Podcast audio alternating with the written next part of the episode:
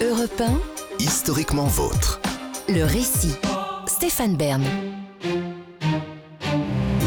Il est l'un des auteurs britanniques les plus prolifiques qui a signé des romans d'anthologie avec un personnage de détective culte. Oui, mais pas seulement, il a également imaginé un accès vers un monde préhistorique oublié avec un autre héros, je vous raconte maintenant, Sir Arthur Conan Doyle. Nous sommes en avril 1912 au Royaume-Uni.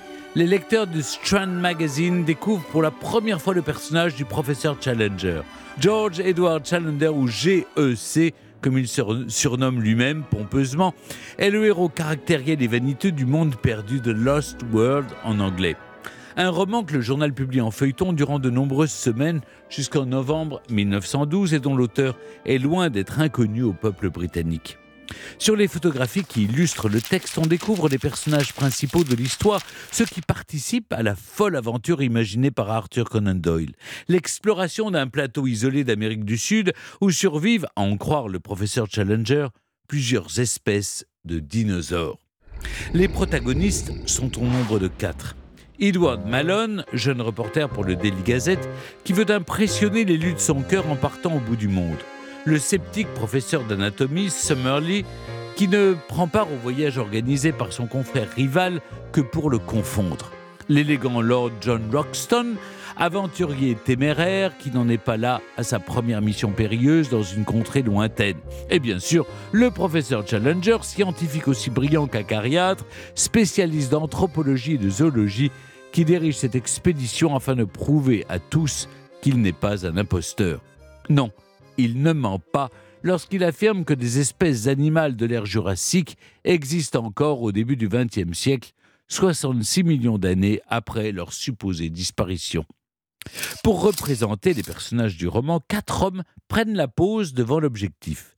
Parmi eux, au centre, déguisé en professeur Challenger, avec ses épaules carrées, sa tête énorme, sa longue barbe noire, ses sourcils épais et son air revêche, Arthur Conan Doyle en personne.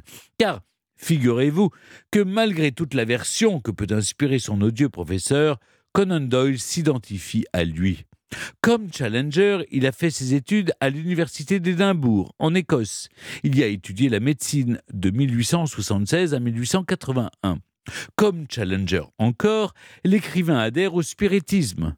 En réalité, Arthur Conan Doyle lui porte bien plus d'affection qu'à un autre de ses personnages de fiction.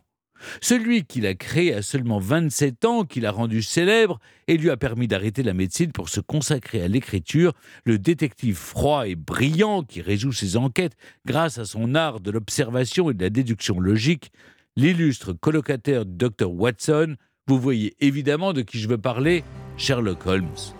Après une première publication du roman, une étude en rouge ou The Study in Scarlet en anglais en 1887, passé inaperçu dans la revue annuelle The Beaton's Christmas Annual, où apparaissait pour la première fois le duo Holmes-Watson, c'est le Strand Magazine qui popularise les nouvelles et romans policiers d'Arthur Conan Doyle en les publiant en feuilleton. L'enthousiasme que suscitent ainsi les dizaines d'enquêtes du flegmatique résident du 221B Baker Street dès le début des années 1890 permet à Arthur Conan Doyle d'offrir une vie confortable à sa première épouse Louisa et à leurs deux enfants, puis à sa seconde épouse Jean et à leurs trois enfants suivants. Le succès des aventures de Sherlock Holmes, joint à son engagement en faveur de la Seconde Guerre des Bourgs, menée par le Royaume-Uni en Afrique du Sud au tournant du siècle, a également valu à l'écrivain d'être anobli en 1902 et de devenir ainsi, à l'âge de 43 ans, Sir Arthur Conan Doyle. Pourtant, l'Écossais n'est pas tendre à l'égard de son mythique détective qui fait à son goût beaucoup trop d'ombre au reste de ses écrits. Obnubilé par Sherlock Holmes, dont la notoriété va jusqu'à dépasser celle de son auteur, le public en oublie en effet que Conan Doyle n'écrit pas seulement des romans policiers, mais aussi des poèmes, des pièces de théâtre, des récits historiques et fantastiques. Le professeur Challenger parvient cependant à attirer également l'attention sur lui. Le roman Le Monde perdu compte parmi les best-sellers d'Arthur Conan Doyle. Et hormis le tempérament de son héros aux airs de savant fou, c'est la plongée dans un univers préhistorique mystérieux qui explique ce succès. À une époque où les paléontologues découvrent de plus en plus d'empreintes, d'ossements et autres fossiles de dinosaures partout sur la Terre, Arthur Conan Doyle et ses lecteurs se fascinent pour ce monde disparu sur lequel la science n'a pas encore fait toute la lumière. Ces zones d'ombre dans la recherche au début du XXe siècle permettent à l'écrivain britannique de faire marcher son imagination en signant avec le monde perdu ce que l'on appelle une fiction spéculative. Après tout, puisque l'Amérique du Sud n'a pas encore été entièrement explorée, pourquoi ne pas envisager les scénarios les plus fous? Après avoir remonté l'interminable fleuve Amazon, puis l'un de ses affluents, voyage dont le journaliste Edouard Malone rapporte tous les détails à son rédacteur en chef McCardell et au lecteur par la même occasion, les explorateurs nés de la plume de Conan Doyle font finalement d'invraisemblables découvertes. Sur le plateau surélevé jusqu'auquel le professeur Challenger les a menés, ils rencontrent des iguanodons, des ptérodactyles ou encore des hommes singes. Cette idée originale d'Arthur Conan Doyle est si lumineuse qu'elle inspirera plus tard d'autres écrivains, et l'un des plus célèbres, Michael Crichton, qui publie Jurassic Park, qui sera adapté ensuite au cinéma par Steven Spielberg avec le succès que l'on connaît, et sa suite qui reprend carrément son titre, The Lost World, le monde perdu.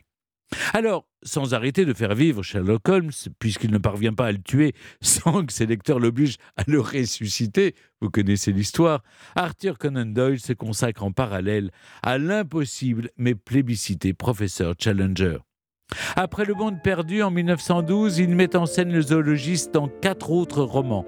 La ceinture empoisonnée, qui paraît dès l'année suivante, Au pays des brumes, publié en 1926, Quand la terre hurla, paru deux ans plus tard, puis La machine à désintégrer, qu'il publie en 1929. Il n'est plus question ici de préhistoire, mais d'une fascination pour les sciences, le vivant et le progrès technologique teinté de pessimisme. Après une première guerre mondiale dévastatrice et la perte de son fils aîné, les dernières œuvres d'Arthur Conan Doyle traduisent aussi son espérance d'un au-delà quelque part et d'un avenir meilleur. L'écrivain britannique meurt d'une crise cardiaque le 7 juillet 1930, à l'âge de 71 ans. Mais les deux héros emblématiques qu'il a créés, eux, restent, c'est évident, ou devrais-je dire, élémentaires, non?